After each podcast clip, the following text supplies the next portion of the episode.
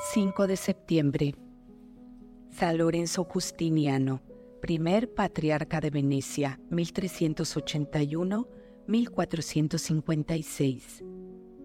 El noble linaje de los Justinianos, descendientes de los emperadores de Bizancio, se contó durante mucho tiempo entre lo más ilustre de la sociedad de la República Veneciana. Distinguíanse no solo por las riquezas, y por las gloriosas gestas militares de sus individuos, sino también por los magníficos dechados de virtud y de santidad con que honró a la Iglesia esta nobilísima familia. El nuevo vástago de los Justinianos, cuya vida vamos a bosquejar, vino al mundo el primero de julio de 1381 y en ocasión de los grandes festejos con que la República de Venecia celebraba la reconquista de la isla de Chioggia del poder de los genoveses. Al llegar a oídos de la madre, descendiente de la noble estirpe de los Quirinos, cuyo historial no era menos ilustre que el de los Justinianos, el clamoreo jubiloso de la muchedumbre con que se ensalzaban los vencedores, impulsada por el ambiente patriótico, exclamó, Dios y Señor mío, disponed que este niño sea un día el sostén de nuestro país y el terror de sus enemigos.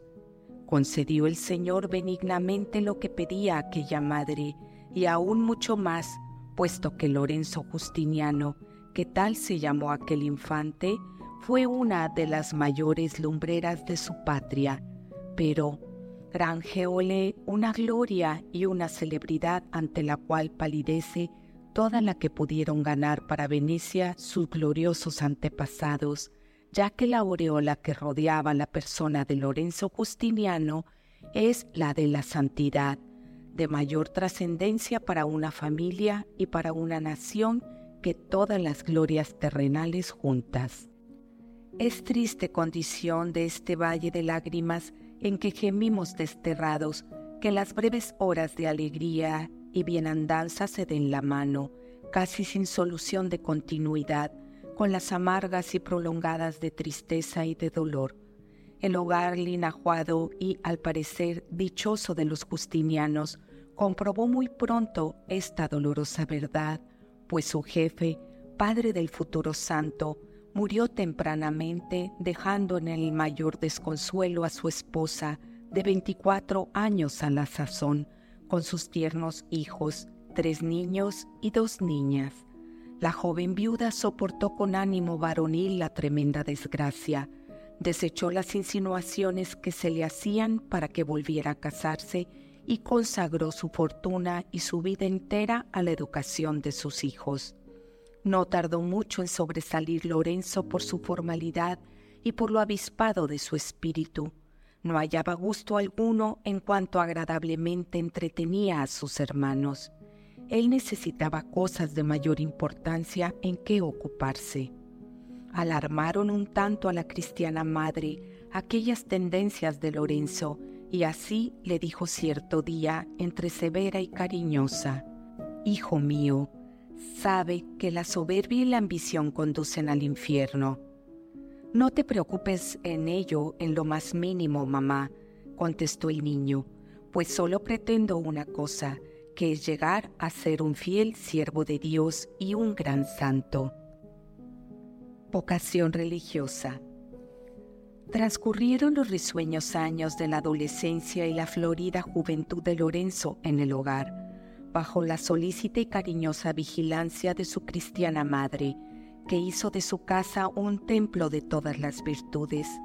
Pero iba ya a cumplir veinte años y el mundo ostentaba ante él, con todo su esplendor, los múltiples y falaces atractivos con que a tantos conduce y pierde. Aparecióseme entonces, lo cuenta el mismo santo, una doncella radiante de belleza sobrenatural y me dijo así, Oh joven, ¿por qué derramar tu corazón y poner tus aficiones en las cosas vanas y caducas de este mundo? Yo poseo lo que tú anhelas, aquello tras lo cual corres desalado, yo prometo entregártelo. Despósate pues conmigo.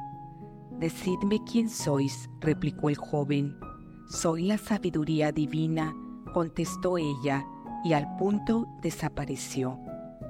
A partir de tal momento formó Lorenzo el designio de volver las espaldas al mundo y de ejercitarse en vivir vida de mayor recogimiento y de austeridad más estrecha. Manifestó luego el estado de espíritu a su tío materno, el virtuoso Martín Quirino, canónigo regular, quien le animó a seguir sin vacilaciones la senda de perfección evangélica a que Dios sin duda le llamaba. No tardó mucho en percatarse la madre de la evolución del espíritu de su hijo.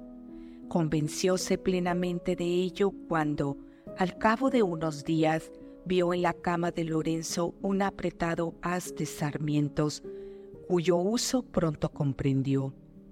Turbóse sobremanera ante tal descubrimiento y, aunque cristiana y piadosa, intentó disuadirle de sus propósitos.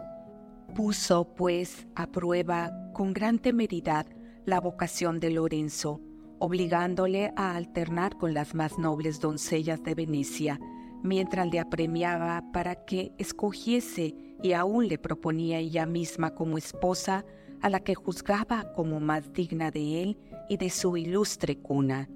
Lorenzo, empero, ayudado por la gracia divina, ponderó seriamente todo cuanto le ofrecía en bellezas y en venturas aquel mundo que le quería conquistar y por otra parte los sacrificios, la abnegación y las estrecheces de la vida del claustro al cual se sentía tan fuertemente atraído.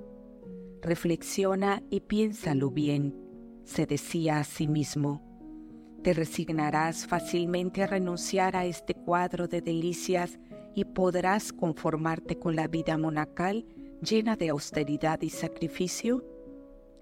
No dudó ni vaciló un punto, sino que arrojóse decididamente a los pies de un crucifijo y exclamó con fervor encendido, Señor, solo vos sois mi esperanza y mi refugio seguro. Y sin dar más largas al asunto, abandonó inmediatamente el hogar y a sus familiares y se dirigió al monasterio de San Jorge de Alga para vivir recogido y seguro junto a su piadoso tío el canónigo regular. Religioso ejemplar y mortificado. Arribada la nao de su alma al abrigado y seguro puerto de la vida religiosa, da Lorenzo rienda suelta a su fervor y entra de lleno en el sendero de la observancia regular empezando con una declaración de guerra sin tregua ni cuartel a su cuerpo, al que somete a toda suerte de privaciones y de austeridades, con el fin de reducirlo a servidumbre e impedir que sea estorbo en sus avances a lo largo del áspero y espinoso camino de la vida espiritual, pues, según él mismo dirá más tarde, dar satisfacción a los sentidos y querer ser casto es igual que pretender apagar un incendio arrojando leña en él. Consecuente con estos rígidos y verdaderos principios de perfección, observaba una vida muy austera y penitente, flagelaba su cuerpo con sangrientas disciplinas, comía poco y, en muchas ocasiones, apenas se sustentaba con lo necesario, nunca accedió a tomar fuera de las comidas algo con que calmar la sed, ni siquiera en la época de los máximos ardores estivales, y, si se apremiaba a tomar algún refresco, respondía con evasivas o diciendo, ¿cómo podremos sufrir los ardores del purgatorio si ahora no podemos soportar la pequeña molestia de la sed? En invierno jamás se acercó a la lumbre, y no se crea que esta vida fuera efecto de un fervor pasajero, pues cuando anciano, septuagenario y enfermo, se le veía continuar aún su vida abstinente y morigerada, a pesar de las advertencias y ruegos de los facultativos. Era siempre el primero en llegar a medianoche al coro para el oficio de maitines y permanecía en pie mientras duraba el rezo, sin apoyarse siquiera en el asiento, Concluido el ejercicio, continuaba en oración hasta la hora de prima, privándose por espíritu de mortificación del segundo descanso permitido por las reglas. Pero como la santidad verdadera debe cimentarse en la humildad, Lorenzo Justiniano puso todo su empeño en ejercitarse en la práctica de esta virtud. En cierta ocasión en que estaban los religiosos reunidos en capítulo, uno de los presentes acusó falsamente a nuestro santo de determinada transgresión a las reglas. Oído lo cual, Lorenzo se levanta al punto de su lugar, póstrase en medio de la sala capitular y en esta humilde postura dice, Padres míos, he faltado contra Dios y contra vosotros, y estoy dispuesto a cumplir la penitencia que tuviereis a bien imponerme. Ante ejemplo semejante de virtud, el acusador arrojóse a los pies de Lorenzo y pidióle perdón con los ojos arrasados en lágrimas. Pero mucho mejor prueba el amor que el santo tenía a la humildad y a la modestia el hecho de que, siendo él de noble abolengo y su familia de lo más aristocrático de Venecia y, por tanto, sobradamente conocido de sus conciudadanos, no hallase inconveniente alguno ni vacilase lo más mínimo él, noble vástago de los justinianos, aunque simple religioso, en ir a mendigar de puerta en puerta por las calles de la ciudad el pan necesario para el sustento cotidiano de la comunidad. Y demuestra lo más aún lo ocurrido en cierta ocasión en que con un compañero cruzaba por una plaza de las más principales con el saco repleto ya de las limosnas obtenidas. Como el compañero insinuara al santo, por miramiento hacia él, que acaso fuese mejor apresurar el paso e ir por otros sitios menos frecuentados, replicóle Lorenzo con vivacidad. Al revés, hermano mío, vayamos ahora más despacio. Mostremos que hemos renunciado al mundo no tanto con palabras cuanto con obras. Andemos, pues, con el saco a cuestas a modo de cruz y ganemos en esta ocasión una hermosa victoria sobre el mundo. Y sin más consideraciones, cruzó plaza adelante por entre aquella gente, mucho más edificada por semejante humildad que sorprendida ante lo desusado y llamativo del espectáculo que ofrecía aquel nobilísimo y santo varón. El sacerdocio, elevación al episcopado. No se adquiere ni se conserva una virtud sólida sin el espíritu de piedad y el ejercicio asiduo de la vida anterior. Lorenzo era muy dado a la oración y a la contemplación su deseo hubiera sido pasar sus días en el templo o recogido en la silenciosa quietud de su celda. Pero, como quiera que la obediencia y la caridad exigiesen su colaboración en obras de celo por la salvación de las almas, a ella se dedicaba, aunque poniendo sumo empeño en conservarse en santo recogimiento y aprovechando todos los ratos libres para dedicarse a orar ordenado ya de sacerdote, ofrecía cotidianamente el santo sacrificio de la misa con tan fervorosa devoción que edificaba a todos. Complacíase el Señor en su siervo, pues, según cuentan las crónicas, le otorgó, entre otras mercedes, la de mostrársele como un tierno infante una noche buena. No podía predicar por ser débil de pecho, pero su conversación era edificantísima por lo amable y llena de sabiduría, y obraba por este medio un bien muy grande entre sus hermanos y en todos cuantos le consultaban. Un compañero de infancia del santo, al saber, de regreso de un largo viaje, que su noble amigo había ingresado en un convento, decidió entrevistarse con él a fin de disuadirle de su santa resolución. Pero sucedió todo al revés, pues el santo joven convenció a su amigo a que se consagrase a Dios del todo, como así lo hizo en efecto. Lorenzo Justiniano fue por dos veces en 1413 y en 1421 promovido por sus hermanos al cargo de superior general de su orden, de la cual redactó por sí mismo las constituciones definitivas. Sus trabajos y esfuerzos en pro de la observancia regular y lo mucho que llevó a cabo para propagarla y extenderla, viéronle el ser considerado como un segundo fundador. Atención a sus grandes méritos, Eugenio IV eligió a nuestro santo para ocupar la sede episcopal de Castelo, situada en la isla de Olivoto, en la región veneciana, y previniendo la resistencia que ofrecería la humildad de Lorenzo, obligóle a aceptar el cargo bajo precepto formal de santa obediencia. Tenía el santo 52 años al tomar posesión de su sede. La primera noche que habitó en el palacio episcopal pasó la de rodillas y en oración, invocando con lágrimas la protección del Señor para cumplir cual convenía sus nuevos y gravísimos deberes. Quiso que el palacio ostentara el sello de la pobreza, pero que también fuera ordenado y limpio. Sus habitaciones particulares en nada se diferenciaban de la celda monacal y usaba como cama un pobre jergón. Pero si era austero y modesto en lo concerniente a su persona, su generosidad y esplendidez no conocían límites cuando de proteger las obras o de acudir en socorro de los menesterosos y desvalidos se trataba.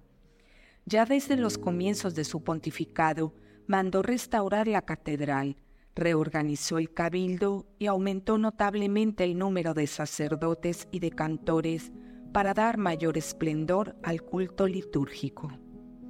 Favoreció también a otras muchas iglesias, restauró varios monasterios y fundó otros nuevos, proveyó de recursos a algunos conventos de religiosos que casi vivían en la indigencia y valióse de su influencia a la par que de su autoridad para que las casas religiosas fueran mansiones de virtud y de paz y reinaran en ellas la perfecta observancia regular. Al posesionarse de su sede, solo existían unos 20 monasterios de religiosas en la diócesis, a la muerte del santo obispo había 35. Como padre y jefe de su clerecía, usó de toda su energía para que siempre estuvieran los ministros del altar a la altura de su dignidad y de sus nobilísimas funciones. Sus familiares, sobradamente acomodados por otra parte, en nada pensaban beneficiarse con la exaltación de Lorenzo al episcopado, pues sabían perfectamente que jamás se emplearía el prelado los bienes de la iglesia en uso distinto del servicio divino o el alivio de los pobres. No vaya a creerse que no guardara afecto a su familia, pero lo posponía siempre a los deberes de su cargo y de su estado. Siguiendo el ejemplo de la primitiva iglesia, que para el ejercicio de la caridad echaba mano de las viudas de avanzada edad y de virtud bien probada, el obispo de Castelo solicitó también el concurso voluntario y abnegado de unas cuantas señoras virtuosas de su ciudad episcopal para aumentar su acción caritativa en favor de los necesitados. Encargábales especialmente la delicada misión de descubrir las miserias vergonzantes. De este modo, muchas familias que antes vivieran en la abundancia y que pasaban entonces terrible y humillante estrechez, pudieron ser socorridas ocultamente en momentos de verdadero apuro por el caritativo y solícito prelado.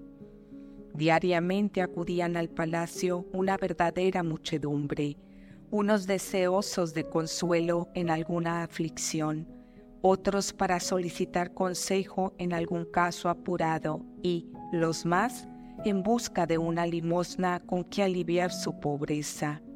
Recibíalos el prelado tan bondadosa y paternalmente que todos se iban contentos. Un invierno de frío excesivo ordenó que se entregaran grandes cantidades de leña a las familias pobres que lo solicitaran.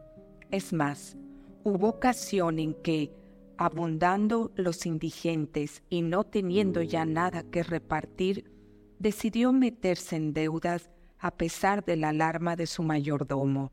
No te asustes, decía luego a este el caritativo obispo. No temas, pues sirvo a un dueño que las pagará con creces. Efectivamente, no pasó mucho tiempo sin que el dinero necesario para atender a las nuevas necesidades viniera a poder del santo desde las más inesperadas direcciones. El obispo y el dux, sus escritos.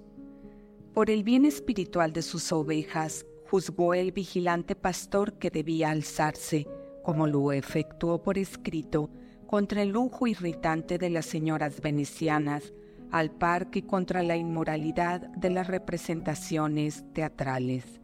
Como era de esperar, el documento episcopal levantó una enorme polvareda y hubo quien se quejó ante el dux de lo que se dio en llamar injerencias del obispo en las atribuciones del poder civil. El primer magistrado de la República se sintió molestado y envió un propio a rogar al prelado que sirviera personarse en el palacio presidencial.